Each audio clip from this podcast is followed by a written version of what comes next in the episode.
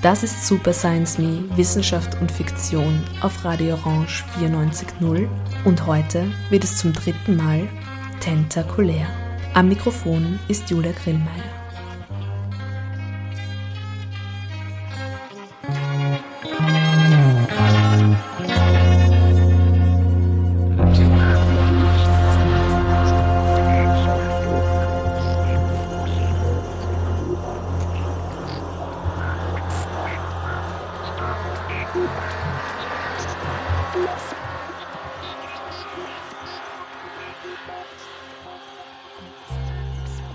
Sie sind wie Cyborgs, verstörend und vielversprechend. Das sagte Donna Haraway über die Tentakulären, die die Ozeane sowie ihre Philosophie bevölkern.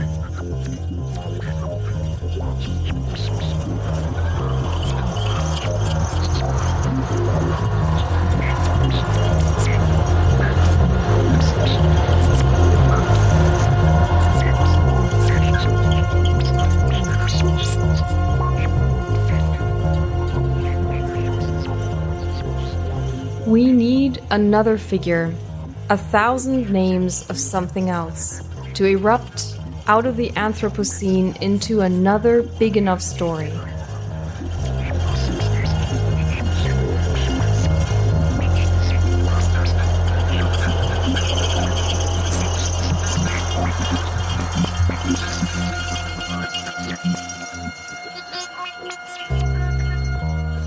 In der ersten tentakulären Ausgabe, die Anfang des Jahres ausgestrahlt wurde, ging es um Quallen. In der zweiten, die im März im Radio war, um Oktopusse. Beide Male ging es um Donna Haraways Tentacular Thinking. Beide Male ging es auch darum, wie sich die Science Fiction und die Philosophie die Tentakulären einlädt, um zu einer neuen Perspektive zu gelangen. Einer, die sich radikal von der Perspektive eines symmetrisch gebauten, aufrechtgehenden, großhirnigen Säugetiers unterscheidet. Und das wird auch in dieser Folge der leitende Gedanke sein. Der Titel Rise of the Slime.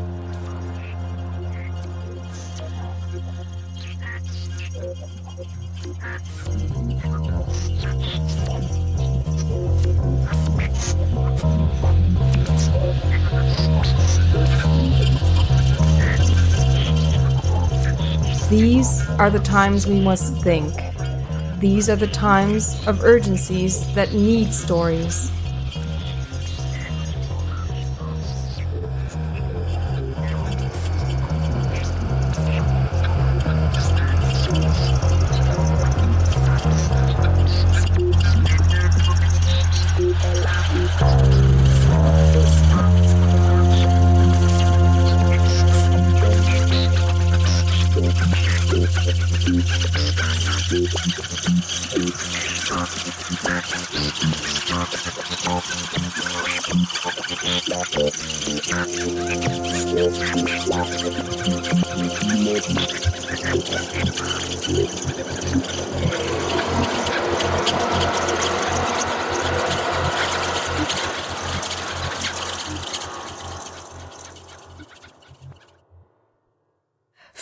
Oktopus-Episode hatte ich mit Karin Harasser gesprochen, einer Kulturwissenschaftlerin, die sich sehr viel mit dem Tastsinn, Tentare und mit Donna Haraway beschäftigt hat. Sie hat auch das letzte Buch der Philosophin Staying with the Trouble übersetzt. Soeben ist Unruhig bleiben im Campus Verlag erschienen. Im Jänner 2018 kam dann Nanna Heidenreich auf Einladung von Karin Harasser an die Kunstuniversität Linz und hielt in der Vortragsreihe Relatives einen wunderschönen und hochinteressanten Vortrag. Mehr denken. Nana Heidenreich ist Professorin für Digital Narratives Theory an der IFS, der Internationalen Filmschule Köln. Und in Linz sprach sie von queeren Quallen, Seerecht, Kabelwegen und Tiefseeträumen. Wir hören in dieser dritten tentakulären Ausgabe Auszüge aus eben diesem Vortrag. Wir hören in dieser Ausgabe außerdem ein Gespräch zwischen Bernhard Leitner und Siegfried Meyerhofer, studierte Japanologen und Philosophen, die sich seit Jahren regelmäßig treffen, um über eine ganz bestimmte Qualle nachzudenken und zu diskutieren. Ich habe die zwei unausgemachten Experten für die Staatsqualle gefunden und durfte die beiden zu einem ihrer, wie sie sagen, Staatsquallengipfel treffen.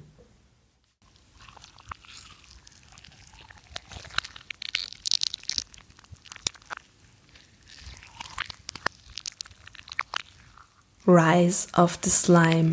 So bezeichnete der Meeresbiologe Jeremy Jackson ein Phänomen, das gerade einige Küstengegenden heimsucht. Die Quallenblüte. Anders als viele andere Arten profitieren einige Quallenspezies von den menschengemachten Veränderungen der Umwelt. Neben ihrer Symbolhaftigkeit als terrestrische Aliens, als das andere, das Queere, das Uneinordnbare per se, werden die Tentakulären auch zu einem Symbol bzw. einem Symptom des Klimawandels. What happens when human exceptionalism and bounded individualism, those old saws of Western philosophy and political economics, become unthinkable in the best sciences, whether natural or social? Seriously unthinkable, not available to think with. Fragt Donna Haraway oder fragte vor zwei Jahren unter der Überschrift Tentacular Thinking in ihrem Buch Staying with the Trouble. Mein Vortrag heute Abend neigt sich tentativ in die Vielzahl bereits existierender ozeanischer Vorhaben und vor allen Dingen queerer Quallenszenarien ein. Vielleicht eher ein Hinten anstellen, also aus der Perspektive des Klimawandels und der Transformation der Weltmeere vermutlich eher viel zu spät. Und dann ist die Perspektive, wer hat es erfunden, auch schon wieder egal.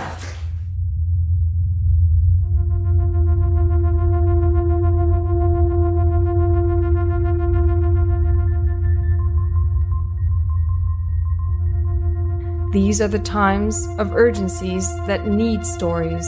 We need another figure, a thousand names of something else, to erupt out of the Anthropocene into another big enough story.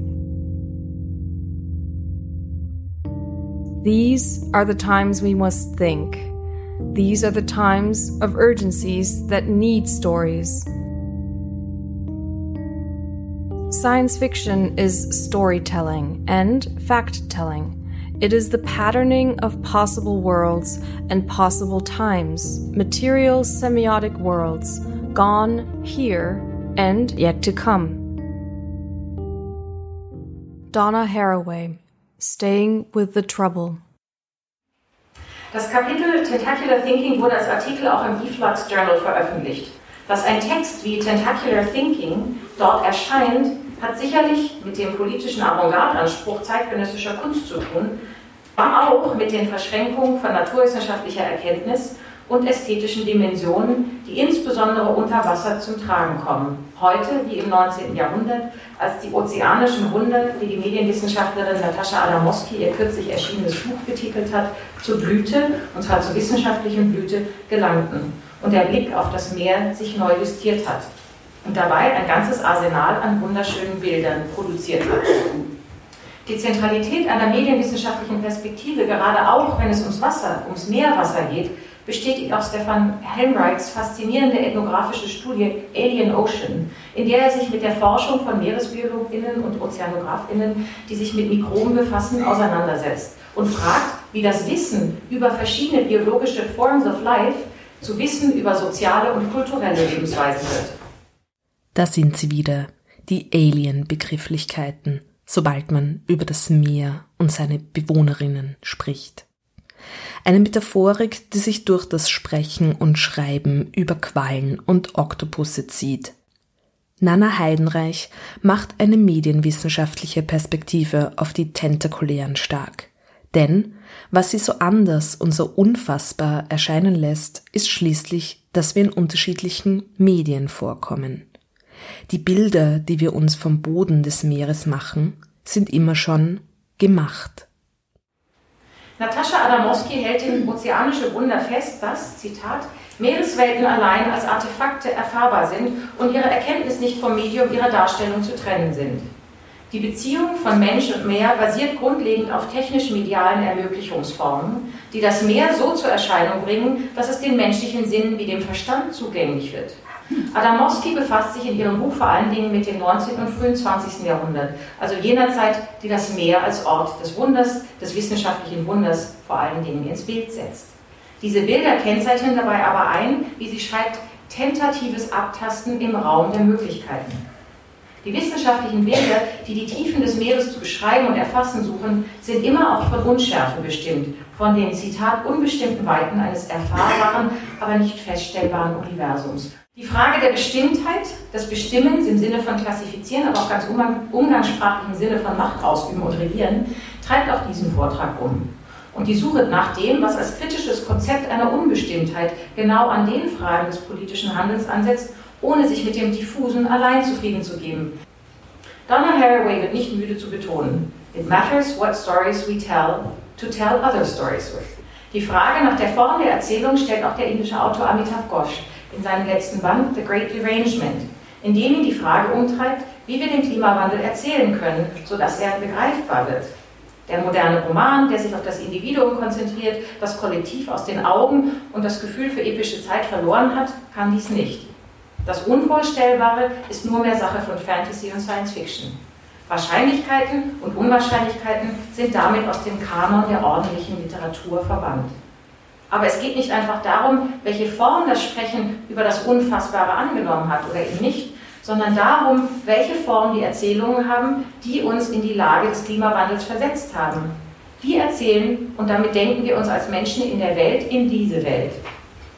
Und wie finden wir Zugang zu einer anderen Weise des Erzählens? In dem Fall konkret eine Weise des Erzählens, die Zeit anders fassen kann, als Verbundenheit, nicht als singuläre Momente. Eine Verbundenheit, die mit der tiefen Zeit beginnt, also mit der schier unbegreiflichen Unermesslichkeit der Vorgeschichten unserer Erde die vielleicht auch unsere Zukunft ist, in denen möglicherweise die Quallen übernehmen. Oder in den Worten des Paläontologen Jeremy Jackson, die Zukunft heißt The Rise of Slime.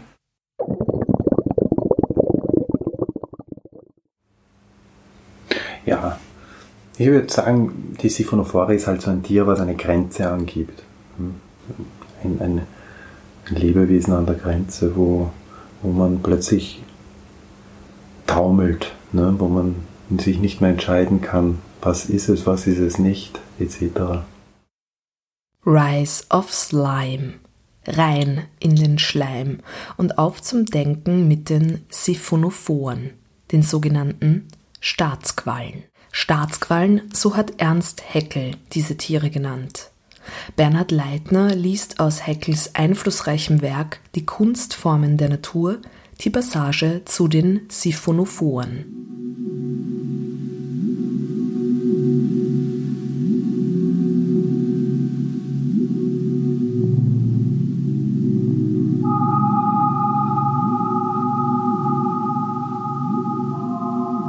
Klasse der Staatsquallen oder Siphonophoren wird gebildet durch eine Anzahl von höchst interessanten, an der Oberfläche des Meeres schwimmenden Nesseltieren, welche sich durch die blumenähnliche Gestalt und die anmutigen Bewegungen ihres zarten Körpers auszeichnen. Zugleich sind sie von großer Bedeutung für die wichtige Frage von der Arbeitsteilung und der damit verknüpften Formspaltung oder Polyformismus. Der reife Körper aller Siphonophoren bildet einen Tierstock, das Kormus, und ist zusammengesetzt aus zahlreichen einzelnen, ursprünglich medusenartigen Personen. Diese teilen sich die verschiedenen Arbeiten des Lebens (Schwimmen, Fressen, Beutefang, Empfinden, Fortpflanzen). Sie haben infolgedessen durch Anpassung sehr verschiedene Formen angenommen. Alle Körperteile der Siphonophoren sind mehr oder weniger durchsichtig, oft schön gefärbt, wie aus buntem Glase gebildet, dabei sehr empfindlich und beweglich. Die Größe der meisten Arten schwankt zwischen 10 und 90 cm. Die größten Formen erreichen die Länge von einem Meter und darüber. So schreibt eben ja, Haeckel in die Grundformen der Natur über die Siphonophoren oder Staatsquallen.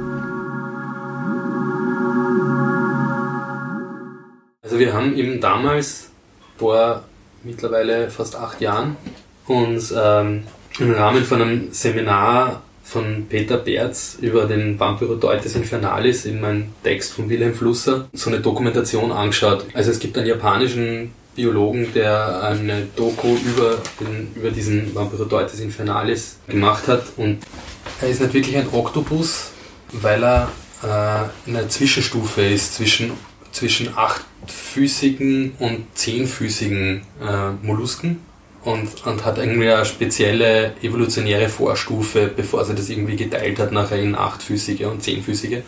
Und damit hat er schon mal irgendwas was speziell Interessantes an sich. Und darüber gibt es eben einen Dokumentarfilm. Und wie wir den gesehen haben, ist zufällig, also als die Kamera da sozusagen irgendwo in 300 Meter Tiefen herumschwirrt im, im offenen Meer, rauscht halt irgendwie durch die Linse plötzlich so ein längliches Gebilde, äh, wo wir zunächst mal nicht wirklich wussten, was das ist. Und dann äh, kam halt irgendwie so der Sprecher dazu, ja, das ist eine Staatsqualle, die, die da gerade auftaucht, zufällig. Dieses Tier hat uns einmal sofort irgendwie gefangen. Also wir haben das gehört, wir haben das gesehen und es war irgendwie komplett klar, dass für uns ab dem Moment sich eigentlich nur mehr alles um die Staatsqualle dreht.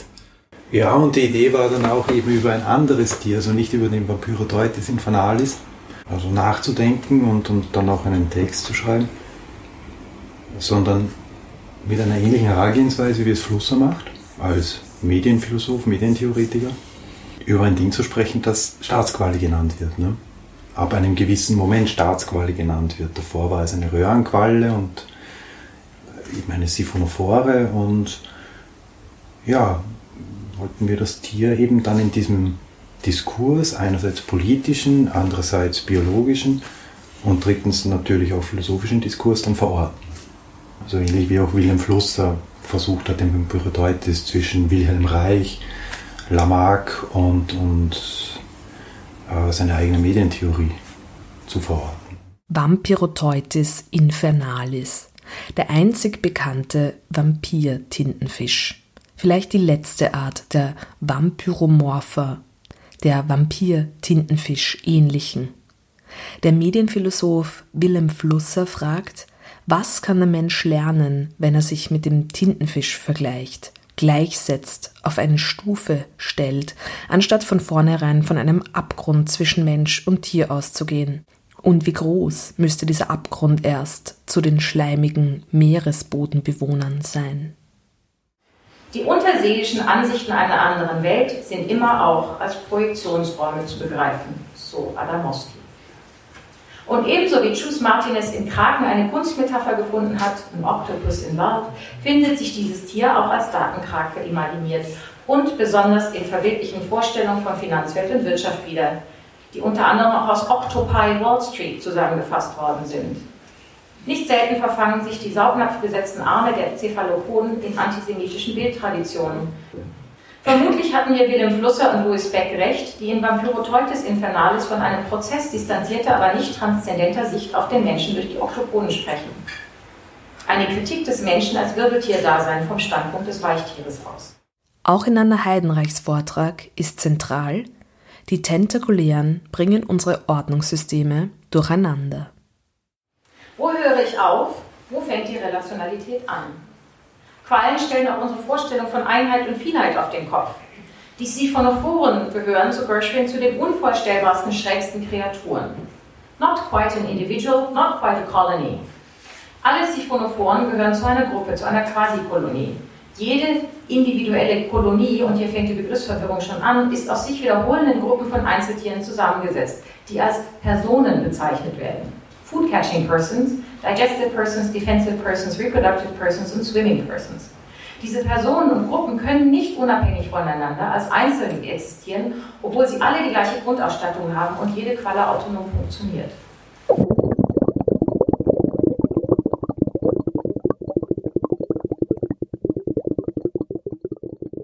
Also was an der Staatsqualle grundsätzlich mal interessant ist, abseits von allen politischen Metaphern, die da irgendwie schon aufgeladen drinnen stecken, ist, ist auf jeden Fall mal die Tatsache, dass die Staatsqualle nicht eine Qualle jetzt an sich ist, kein einzelnes Individuum, sondern eine Kolonie, also ein Stock, ein Tierstock.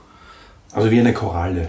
Wie, genau. Eine wie, Koralle ist auch nur eine Anhäufung von Polypen, wo aber die Polypen alle so ziemlich dieselbe, denselben Aufgabenbereich haben. genau. Etwas zu fangen, zu fressen und zu verdauen. Und das dann eben dem ganzen Polypenstock, eben dieser Koralle, zuzuführen.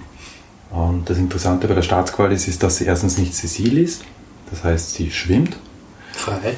schwimmt frei und zweitens, ähm, sie ist polymorph, das heißt, an diesem Polypenstamm entwickeln sich dann durch Knospung Medusen und Polypen, die aber dann wiederum sich weiter differenzieren bezüglich dann ihrer Aufgaben. Also eine Staatsqualle, die ist dann durch Aufgabenteilung strukturiert. Die einen, die, die Gastrozooiden, sind eben dafür zuständig, Sachen zu fressen, zu verdauen und dem Staat zuzuführen. Die Gonozoiden sind für die Fortpflanzung, Fortpflanzung zuständig und die Dactylozoiden, die sind, sind dann diejenigen, die eben Fangarme haben und Tassen. Tasten eigentlich. Ne? Etwas zurückgebliebene Medusen bilden Schwimmglocken. Dienen halt den ganz, die ganze Kolonie vorzubewegen im Ja. Endeffekt. Also die haben, es gibt auch eine Schwimmblase, die mit Gas gefüllt ist, die dann dazu dient halt irgendwie den ganzen Stock äh, auftauchen oder abtauchen zu lassen.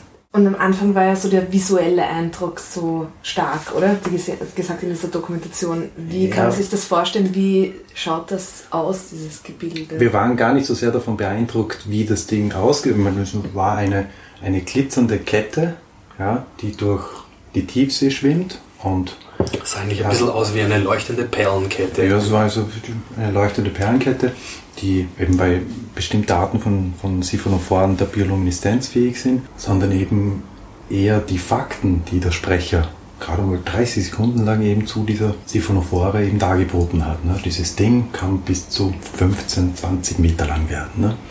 Und wir dachten, was?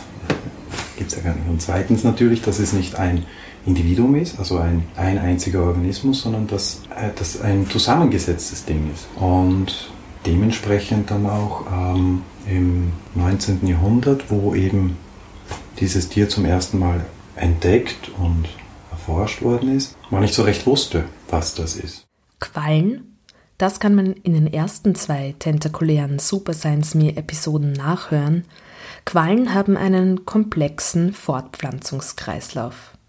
In dem Stadium, in dem sie einen Schirm haben und frei schwimmen, also sogenannte Medusen sind, pflanzen sie sich sexuell fort. Sie haben aber auch ein pflanzliches Stadium als Polyp. Kleine, festsitzende Knospen, so anders aussehend, dass man lange nicht wusste, dass es sich dabei um die ein und dieselbe Tierart handelt. Also das Spezifische an, an diesen Siphonophoren ist, dass sie eben in ihrer Kolonie als einziges beide dieser Entwicklungsstadien, nämlich Polyp und Meduse, in sich vereinen. Und die Fortpflanzung funktioniert bei den Siphonophoren, die funktioniert nämlich auch sowohl geschlechtlich als auch nicht geschlechtlich. Einerseits geschlechtlich, andererseits durch Knospung. Ja. Wobei eben auch beide, beide Geschlechtsteile mehr oder weniger in der, in der Kolonie vorhanden sind. Das heißt, also es gibt auf der einen Seite die, die, die weiblichen als auch die männlichen Medusen in einer Kolonie. Nicht nur für den Autor und Biologen Kurt Richelmann sind Quallen mit Karen Barats Konzept der queeren Performativität der Natur queer. Ich erinnere nur an die lesbisch-schwulen Filmtage in Hamburg von vor zwei Jahren, das ist die Eröffnungsperformance, oder feministischen Tentacle Porn und Lo-Fi Cherries Tenta Manifesto. Quallen sind queer und es ist ihre Queerness, die sie so erfolgreich macht. Auch oder besser vor allem in Zeiten des menschengemachten Klimawandels. Nana Heidenreich. Der Fokus auf Quallen, so Lisa Ann Gershwin, die in Australien arbeitende kalifornische Quallenforscherin, hilft uns dabei, uns im Seeing the Unseen zu trainieren. Denn, so der amerikanische Wissenschaftsjournalist David Wallace Wells kürzlich in der Zeitung Der Freitag, Zitat, selbst wenn wir unsere Augen darauf trainieren, die Folgen des Klimawandels zu sehen, so sind wir doch unfähig, sein Ausmaß in Gänze zu begreifen. Uns mangelt es an Vorstellungskraft. Einer der Gründe dafür ist die zaghafte Sprache wissenschaftlicher Wahrscheinlichkeiten, so Wallace Wells. Gershwin gehört nun gerade nicht zu den zaghaften unter den Wissenschaftlerinnen. Für Gershwin ist klar, Zitat, We are creating a world more like the late Precambrian than the late 1800s. A world where jellyfish ruled the seas and organisms with shells didn't exist. We are creating a world where we humans may soon be unable to survive or want to. Jellyfish are weeds, sagt Gershwin, also Unkraut, and weediness is a lifestyle. Keine Speziesbeschreibung, ein Lifestyle des Survivals. Jellyfish-Quallen sind in der Lage, alles zu überleben. Unter anderem beispielsweise durch Schrumpfungsprozesse, wenn es keine Nahrung gibt. Geschrumpfte Quallen bleiben dabei voll aktions- und reproduktionsfähig. Es gibt sogar eine Art, die im wahrsten Sinne des Wortes unsterblich ist. Wenn ein toter Quallenkörper der Turritopsis dornii beginnt sich zu zersetzen, beginnen sich die Zellen wieder zu versammeln und eine neue hydroide Kolonie zu bilden. Unsterblich, hybrid, queer. Wie Sigi Meyerhofer und Bernhard Leitner beschreibt auch Nana Heidenreich den komplexen Fortpflanzungszyklus der Quallen. Apropos Kolonie, Quallen durchlaufen einen generationellen Zyklus, ähnlich wie aus einer Raupe ein Schmetterling wird. Kommt vor dem Medusenstadium der Qualle, das ist, was wir gemeinhin unter Qualle verstehen, das hier, ähm, das Polypenstadium. Allein beide Stadien sind adulte Stadien. Der Polyp sieht aus wie ein Zylinder, auf dem ein Tentakelkranz sitzt. Die Polypen vermehren sich asexuell. Aus den Polypen gehen dann durch die Knospung die freischwimmenden Medusen hervor. Und die Medusen oder Quallen, wie sie auf Deutsch heißen, produzieren Keimzellen. Das heißt, sie bringen dann Eier und Spermien hervor, die sich vereinigen und zu einem neuen Polypen heranwachsen. Mit den Polypen beginnt dann der Kreislauf neu, aber ohne dass einer von diesen Stadien verschwindet. Nun handelt es sich bei Quallen nicht um einen echten Kreislauf oder Generationswechsel, wie eben bei den Schmetterlingen. Die Polypen der Schirmquallen gehen nach der Absonderung der Quallenmedusen nicht in die nächste Generation ein, sie bleiben, nachdem sie die Medusen abgeschnürt haben, als Polypen erhalten. Sie sind nach der Medusenproduktion zwar erschöpft, können aber weiterleben und nach einer längeren Erholungsphase in eine neue Phase der Zell- und Körperteilung eintreten. Die beiden Generationen der Quallen existieren nebeneinander weiter und vermehren sich auch weiter, sozusagen auseinander heraus. Quallen bzw. die Polypen haben dabei 13 verschiedene Arten des Klonens entwickelt. Das Besondere ist nicht, dass sie sich durch Teilung oder Knospung klonen können. Das können manche Pflanzen und andere Wirbellose auch. Ihre Spezialisierung liegt darin, dass sie asexuelle und sexuelle Fortpflanzung nebeneinander betreiben können. Parallel schalten. Zitat Gershwin. Jellyfish sex is like something straight out of science fiction, except that there is nothing fictional about it. The methods jellyfish use for reproduction are beyond the realms of Hollywood and the numbers involved may seem unbelievable. Millions of moon jellyfish aggregate into a massive orgy, same time, same place every year, for months. Tens of thousands of eggs is not uncommon per jellyfish, per day, every day, for months. Hermaphroditism, cloning, nochmal auf 13 verschiedene Art und Weisen, external fertilization, self-fertilization, courtship and copulation, fission, fusion, cannibalism, you name it, Jellyfish do it while they're doing it.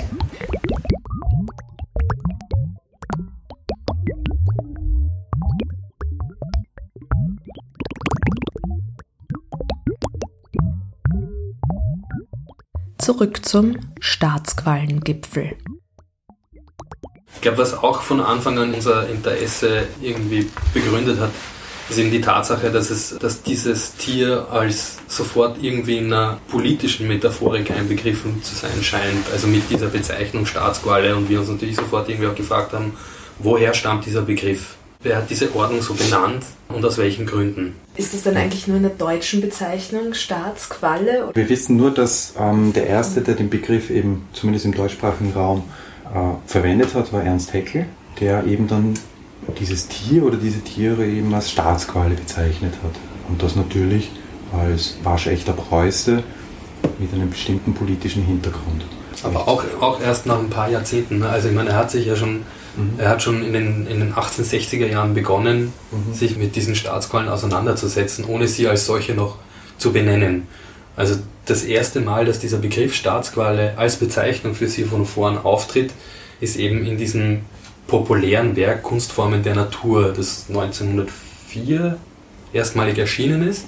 Und im Zuge dessen hat er eben auch verschiedene Siphonophoren in diesem Buch präsentiert, allesamt mit, mit, mit wunderschönen Handzeichnungen versehen, die er selber gemacht hat. Und da taucht eben dieser Begriff Staatsqualle zum allerersten Mal auf.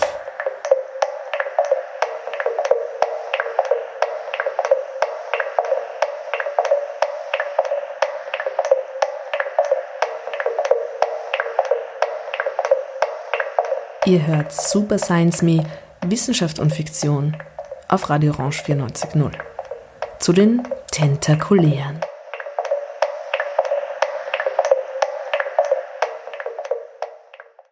Die Auseinandersetzung mit der Staatsqualle führte Bernhard Leitner und Siegfried Meyerhofer zur politischen Haltung von Ernst Haeckel, einem Superstar der Zoologie um die Jahrhundertwende vor allem durch seine wunderschönen Lithografien bekannt, von Pflanzen und Tieren und ganz besonders Meerestieren, veröffentlicht unter dem Titel Die Kunstformen der Natur. Ja, haben wir schon gesagt, oder, dass der Ernst Haeckel ganz großer Bismarck-Fan war. das haben wir zwar so noch nicht gesagt. Aber das muss man noch mal Aber das sollte man vielleicht noch mal hervorheben. Ja. Honoris Causa zum Dr. Phylogeneticus ernannt worden von Ernst Haeckel. Einen Protozoa hat er auch nach Bismarck benannt. Den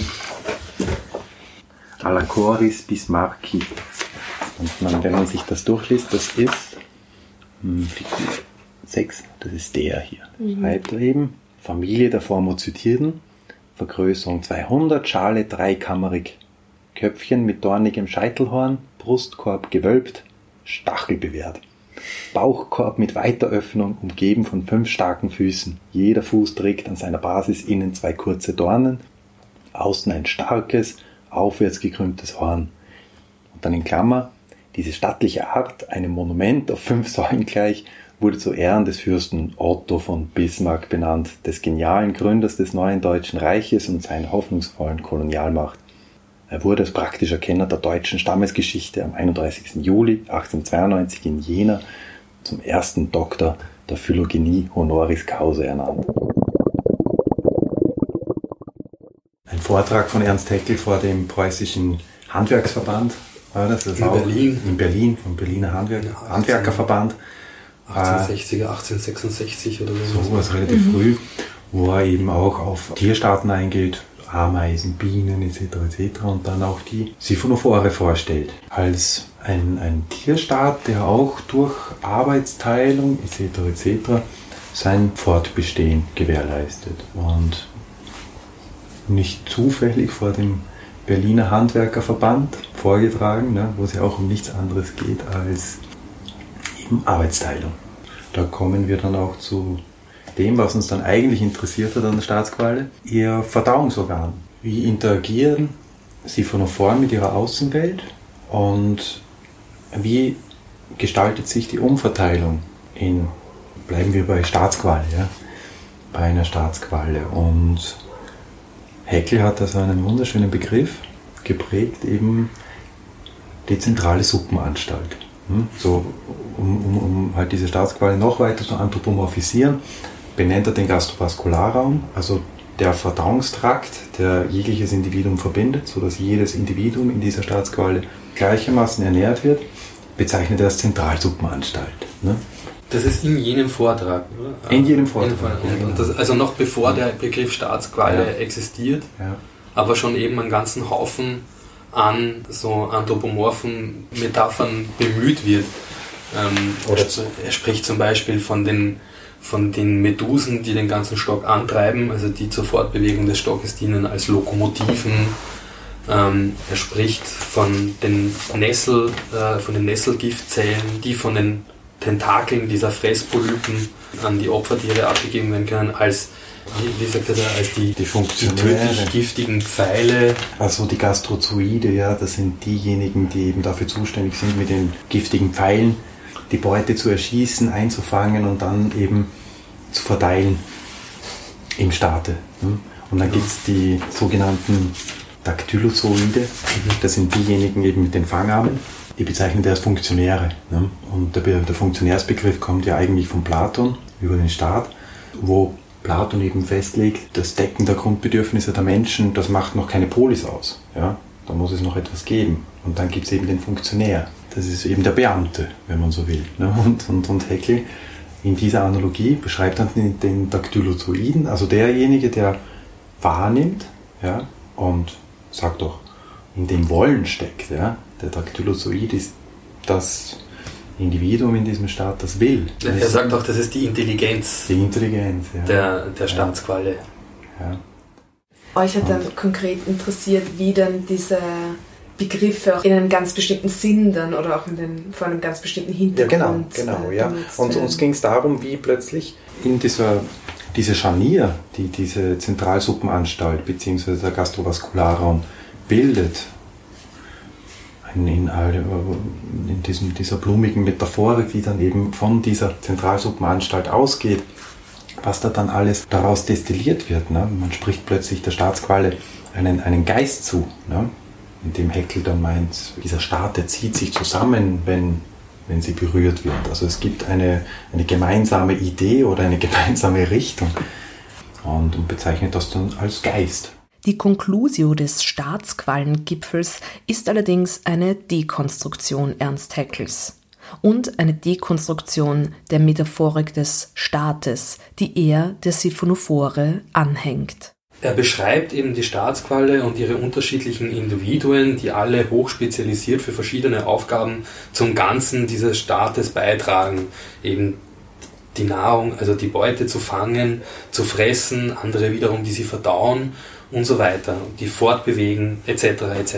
Um dann bei diesem Begriff der Zentralsuppenanstalt anzukommen. Und für uns war es aber irgendwie merkwürdig, dass man gerade über diese Zentralsuppenanstalt dann zu einer, zu einer Metapher für den preußischen Staat kommt. Also für eine Staatsform, die offensichtlich irgendwie darin kulminieren soll, im Ideal, dass, ähm, dass sich alle Individuen einen gewissen Ganzen unterordnen und dieser Staat, der sozusagen die Führungsaufgabe übernimmt, um die äh, Arbeiter zu leiten und, und ihnen die Aufgabe zuzuweisen und alle arbeiten sozusagen für dieses, für dieses, für dieses Ganze. Äh, und für uns war das irgendwie merkwürdig, weil als wir begonnen haben, uns mal loszulösen von diesen Texten, die Heckel geschrieben hat und andere und versucht haben, über, die, über diese merkwürdige Daseinsform der organischen Verbundenheit von verschiedenen Individuen nachzudenken, drauf gekommen sind. Aber eigentlich ist es ja was, was, was, was gar nicht in, so gar nicht in die Richtung von, dem bürgerlichen, von der bürgerlichen, marktorientierten wirtschaftlichen Staatsform ausgeht, sondern es ist ja viel mehr eigentlich das Gegenteil. Es ist viel mehr die Auflösung des Staates, weil in dem Moment, wo es einen geteilten sogenannten Gastrovaskularraum gibt, an den alle Individuen bedingungslos angeschlossen sind, das heißt, sie werden über diesen Raum mit Nahrung und mit den Möglichkeiten, sich selbst zu reproduzieren, ähm, versorgt, ganz unabhängig davon, was sie machen oder leisten. Das ist eigentlich, also wir, wir gelangen, wenn wir darüber nachdenken, zu einer ganz anderen politischen Idee und Metaphorik und sehen dann in dieser äh, Staats, in der sogenannten Staatsqualle eigentlich genau die Staatsform aufgelöst. Wir sehen keinen bürgerlichen Staat darin, sondern wir sehen eigentlich mehr oder weniger ein, heute würde man vielleicht sagen, ein bedingungsloses Grundeinkommen oder in irgendeiner Form so, aber, aber wesentlich, also eben etwas, das ganz unterschiedlich funktioniert als ein Staat. Und äh, interessanterweise gibt es auch bei Heckel selber in den Kunstformen so eine Andeutung, wo er an einer Stelle die Staatsqualle mal bezeichnet als den perfekten kommunistischen Tierstaat. Wir würden eben, wenn wir darüber nachdenken, viel mehr zu so einer Metaphorik gelangen. It's, it's That's great. It starts with an earthquake, birds and snakes and aeroplanes und dann weiter Eye of the Hurricane, Overflow, Continental Drift und so weiter. REM, it's the end of the world as we know it. Das Ende der Welt, wie wir sie kennen. Insofern ist der Ozean ein Spiegel für uns, wenn wir feststellen, so groß und weit wie der Ozean ist, trotzdem können wir ihn verschmutzen, können wir Arten gefährden, trotzdem verändert er sich unglaublich schnell mit uns. Dann sagen wir, wir müssen den Ozean schützen. Aber was wir eigentlich meinen ist, wir müssen uns schützen. So Martin Fisbeck vom Geomar-Institut in Kiel und Sprecher des Exzellenzclusters Ozean der Zukunft. Haraway schlägt nicht zuletzt deshalb den Begriff des Thulucene vor, als kritische Geste am Konzept des Anthropozän. In Anlehnung an Eva Hayward müssten wir uns im tentakulären Denken üben, so Haraway, fühlen und versuchen. I remember the tentacle comes from the Latin tentaculum, meaning feeler, and tentare, meaning to feel and to try, and I know that my lady spider has many armed allies. Myriad tentacles will be needed to tell the story of the Thulucene. We need another figure, a thousand names of something else, to erupt out of the Anthropocene into another big enough story. Bitten in a California redwood forest by spidery Pimoa Cthulhu, I want to propose Snaky Medusa and the many unfinished worldings of her antecedents, affiliates, and descendants. Perhaps Medusa, the only mortal Gorgon, can bring us into the hollow biomes of Terrapolis and heighten our chances for dashing the 21st century ships of the heroes on a living coral reef instead of allowing them to suck the last drop of fossil flesh out of dead rock. Donna Haraway, Staying with the Trouble. Ihr hört Super Science Me, Wissenschaft und Fiktion auf Radio Orange 94.0. Rise of Slime. Und ihr hört einen Vortrag von Nana Heidenreich. Titel Mehr Denken. Wir haben hier vor allem Auszüge über die queeren Quallen gehört. Nana Heidenreich sprach darüber hinaus auch von territorialen Kämpfen um den Meeresraum, von Sandraubbau und Kabelwegen. Wir hören ihre Conclusio. Durch den Sandraubbau verändern sich natürlich auch wiederum die maritimen Grenzen. Das heißt, auch der Sandraubbau spielt in der neokolonialen Umverteilung der Weltmeere eine gewichtige Rolle. Und durch die Küstenerosion nimmt das Meer weiter Raum ein. Jedenfalls, die Frage, die sich geradezu aufdrängt, ist die nach der spezifischen gegenwärtigen medialen Verfasstheit der Weltmeere. So möchte ich abschließend fragen, was heißt dann mehr denken? Außer sich einlassen und nicht ertrinken. Ist es ein ozeanisches Gefühl, das sich in der Welt verlierens, wie Merleau-Ponty das formuliert hat, oder ein weiteres Staunen, insbesondere angesichts der noch weitgehend unentdeckten Vielfalt, die zwei Drittel der Oberfläche unseres Planeten einnehmen, ein Staunen, das sich durch fast alle Texte seit dem 19. Jahrhundert konsistent durchzieht. Durch Romane, durch Games, journalistische und akademische Publikationen, quer durch alle Disziplinen und mediale Formate. Oder sollte es mit Astrida Neymanis Hydrofeminismus Becoming Watery bedeuten? As watery, we experience ourselves less as isolated entities and more as oceanic eddies. In einem sind sich fast alle Autorinnen einig. Komplexität ist nötig. An dieser Stelle, wo die Überwältigung, der tentakuläre Kitzel, die glibberige Begeisterung, das Staunen und die zahlreichen Versuche zu fassen, zu erfassen und zu begreifen, sich mit handfesten politischen und ökonomischen Interessen kreuzen, beginnt auch meiner Ansicht nach mehr Denken. Ob daraus unbedingt gleich Ontologien werden müssen, ob nur nass oder trocken, steht auf einem anderen Blatt. Dankeschön. Auch der Staatsquallengipfel, den Bernhard Leitner und Siegfried Meyerhofer mit mir geteilt haben, endet mit Überlegungen zu Infrastruktur und Medienwissenschaft. Einerseits eben, wenn man so will, dieser Denkfehler, also dass die Staatsqualle eigentlich nicht Staat ist. Ne? Also wenn man das ähm, mit Deleuze kontrapunktisch sagen möchte, also keine Staatsmaschine, also nicht etwas, was eigentlich einen, eine Staatsmetapher generieren könnte. Und zweitens, und da wären wir dann wieder bei Escholz, der eben die Qualle, also Röhrenqualle, bezeichnet hat. Und, und ich habe mich dann irgendwann einmal ganz, ganz, ganz toll verliebt in diese Bezeichnung, Röhrenqualle, weil das einen ganz anderen Weg einschlägt, ne? wenn man plötzlich über Röhren nachdenkt. Ne? Also zum Beispiel Wasser. Ne? Also es gibt Brunnen. Brunnen sind einzelne Stellen, Punkte, hm? räumlich gesprochen. Ne? Und, und, und, und Röhren, beziehungsweise eben oder Leitungen, die verbinden wiederum, so wie dann eben der Gastrovaskularraum einzelne Individuen verbindet. Und ich fand das immer ganz interessant, wie man dann ein, Rohr dann eben als, als, als Medium denkt jetzt Medium nicht als, als ein etwas, das eine Information transportiert, sondern als ein Dazwischen. Und sie lebt ja auch in diesem Medium, ja. ne? also sie lebt unter Wasser ja. und das heißt, sie ist ja, äh, um jetzt wieder auf diese, äh, auf die delusianischen Begrifflichkeiten zurückzukommen. Sie hat kein Territorium, wie das eine Staatsmaschine wahrscheinlich hätte, sondern sie ist ihr, sie ist ihr Territorium und sie ist ihr Medium und sie wird von dem komplett durchdrungen.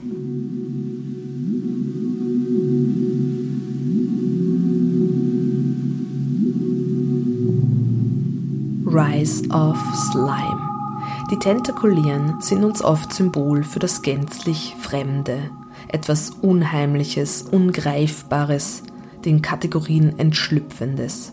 Sie verkörpern damit auch eine ganz eigene Körperlichkeit.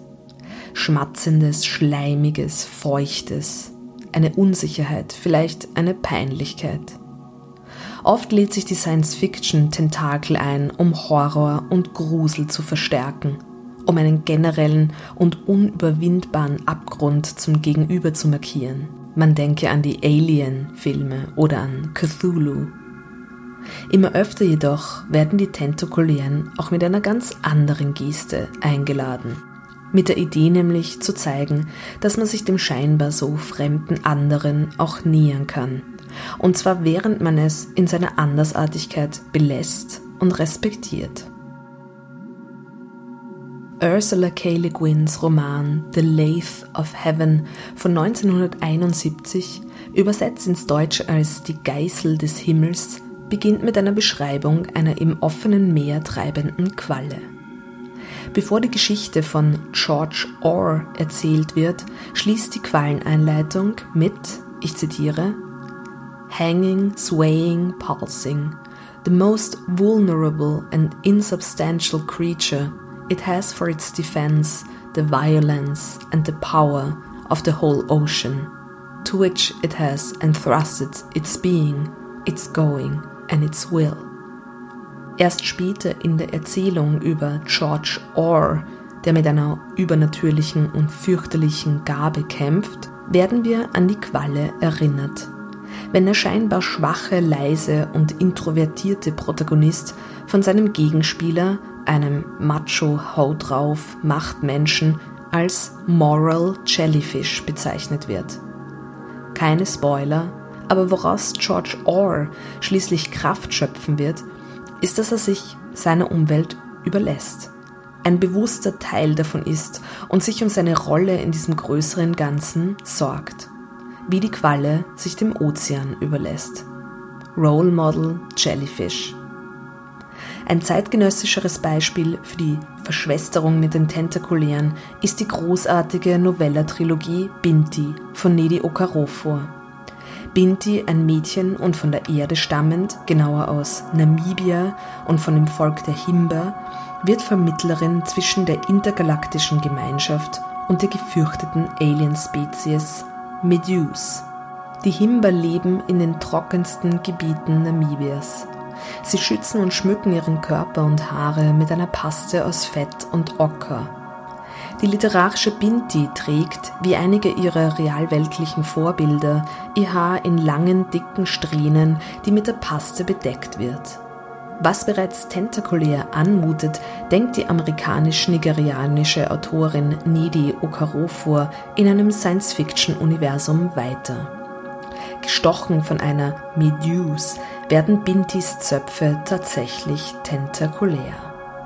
Das vormals gänzlich Fremde ist nun ein Teil von ihr und sie wird Botschafterin der qualligen Zivilisation.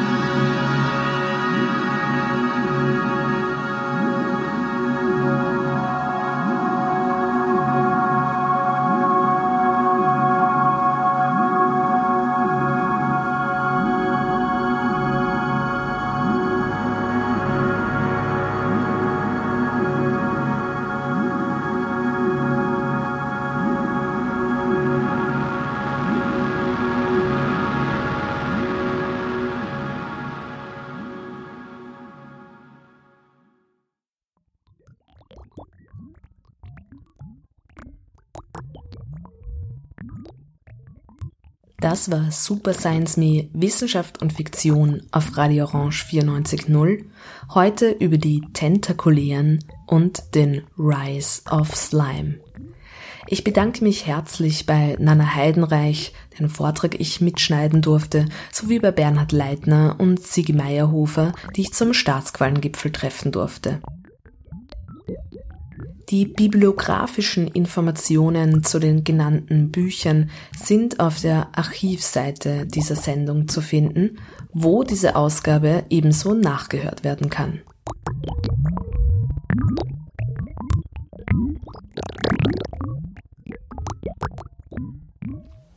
Super Science Me hat einen Hörerinnenwunsch erreicht. In der nächsten Ausgabe, die am 12. Juni ausgestrahlt wird, geht es um den Sprachursprung. Wie ist Sprache entstanden? Weiß man das überhaupt so genau? Und wie geht man aus einer wissenschaftlichen Perspektive an diese Frage überhaupt heran? Darüber hinaus werden aktuelle Forschungsprojekte aus der Sprachwissenschaft vorgestellt.